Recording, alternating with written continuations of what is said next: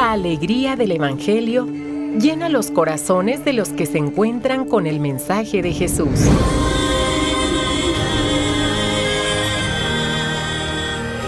El Evangelio de hoy. El Evangelio de hoy. En voz de Monseñor Sigifredo Noriega Barceló. Escuchemos.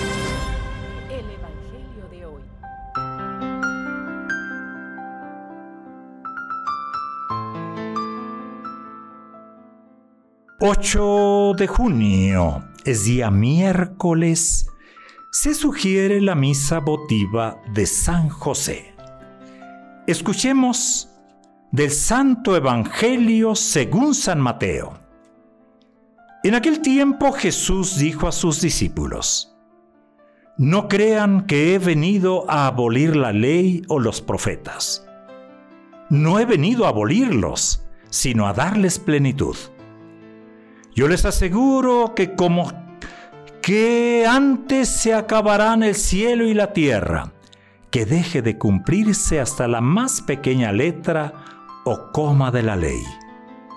Por lo tanto, el que quebrante uno de estos preceptos menores y enseñe eso a los hombres, será el menor en el reino de los cielos.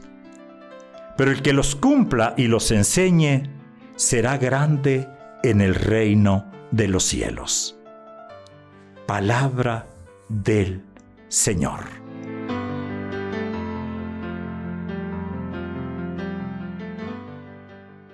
Es parte del capítulo quinto de San Mateo, es continuación del Evangelio de ayer, sal, luz, ciudad.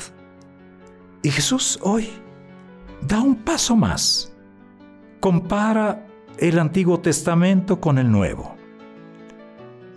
Y esto es un tema difícil para los primeros cristianos. Y esto ha sido siempre difícil. ¿eh? Eh, pasar de un testamento a otro, pasar de una ley a otra, pasar de una costumbre a una nueva costumbre. No resulta pues nada fácil, para nadie. Y esto nos, nos tiene que ayudar a comprender mejor estos textos que vamos a escuchar hoy, que hemos escuchado y que escucharemos también los días siguientes. Jesús criticó repetidas veces las interpretaciones que se hacían de la ley de Moisés. A eso se refiere el Antiguo Testamento en esta ocasión. Sí, criticó repetidamente, pero nunca las desautorizó, sino que cumplió e invitó a cumplirla. Porque durante siglos la ley de Moisés había sido para el pueblo elegido la concreción de la voluntad de Dios. Recuerden aquel texto del Deuteronomio. La ley de Dios es tu sabiduría, es tu prudencia. Y esto estaba, dispensen el término, tatuado no solamente en los brazos, sino en el corazón del pueblo elegido. Y Jesús obviamente no ha venido a abolir el Antiguo Testamento, ha venido a perfeccionarlo, a llevarlo a su plenitud.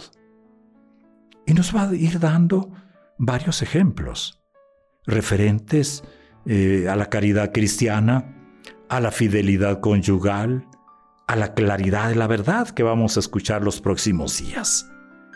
Y siempre Jesús lo hace en la línea de una interiorización vivencial.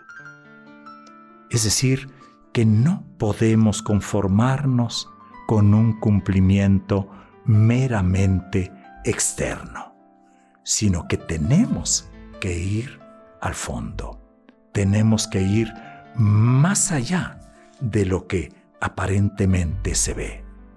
Y esto es precisamente como una aplicación muy concreta. Eh, caray, cómo nos cuesta trabajo esto todavía. ¿eh? Eh, es la experiencia nuestra, es la experiencia de vida, cualquier cambio, pues no significa renunciar del todo a lo que se hacía, sino se trata de hacerlo mejor, se trata de actualizar, es una experiencia de vida. Nos da miedo, ¿cómo le tenemos miedo al cambio? Pero necesitamos el cambio. No somos momias, ¿eh? como en alguna ocasión dijo el Papa Francisco.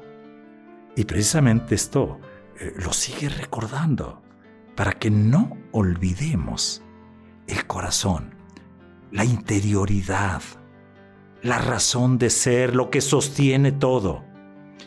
Recuerdo estas palabras tomadas de esa encíclica, una de las últimas, eh, todos hermanos. La altura espiritual de una vida humana está marcada por el amor, que es el criterio para la decisión definitiva sobre la valoración positiva o negativa de una vida humana. Si quieren consultarlo, viene en el número 92. Es día miércoles. Adelante en nuestro caminar día a día. Queremos ser buenos cristianos. Luz, sal, fermento.